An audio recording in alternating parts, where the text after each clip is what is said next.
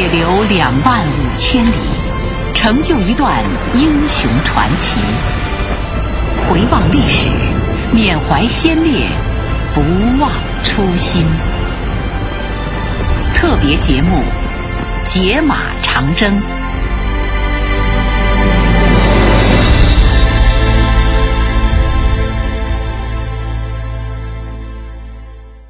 天险腊子口位于甘肃甘南藏族自治州迭部县东北部的深山峡谷之中。当地民谣讲：“人过腊子口，像过老虎口。”红军是如何攻克这一天险，继续北上征途的？本集主讲人：军事科学院军事历史和百科研究部楚阳。俄界会议后，毛泽东率领由红一方面军第一、三军和军委纵队改编的陕甘支队。继续执行中央的北上方针，向陕甘地区进发。一九三五年九月十六日，到达天险腊子口附近。腊子口是藏语的转音，意为险绝的山道峡谷，是川西北通向甘南的咽喉要冲，素有天险之称。为了阻止红军北上，甘肃的国民党军沿腊子口康多一线布设了数道防线，尤以腊子口为重点，其中。国民党新编第十四师师长鲁大昌在腊子口隘口处部署了两个营的兵力，沿腊子山梯次配备了一个旅的兵力，在民州城内还驻扎着四个团，随时准备增援腊子口。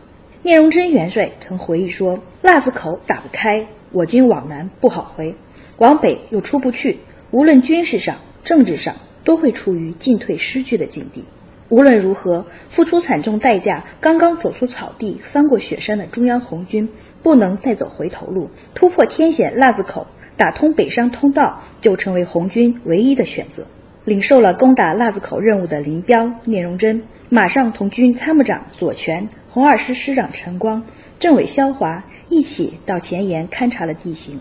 有“长征开路先锋”美誉之称的红四团，再次挑起重任，担任突破腊子口的任务。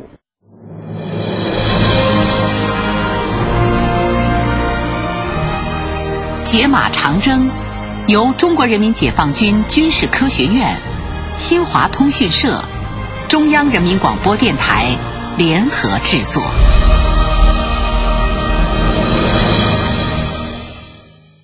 十七日黄昏，战斗打响，四连的指战员在轻重机枪的掩护下发起猛烈进攻。狡猾的守敌凭借险要地形和坚固工事，等红军接近桥边时，才开始疯狂扫射。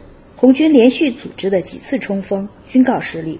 五月二十许，红四团指挥员们决定改变策略，政委杨成武指挥二营继续实施正面进攻，同时有团长王开湘带领一营的两个连从腊子口的右侧攀登陡峭的崖壁，迂回到敌人的背后进行突袭。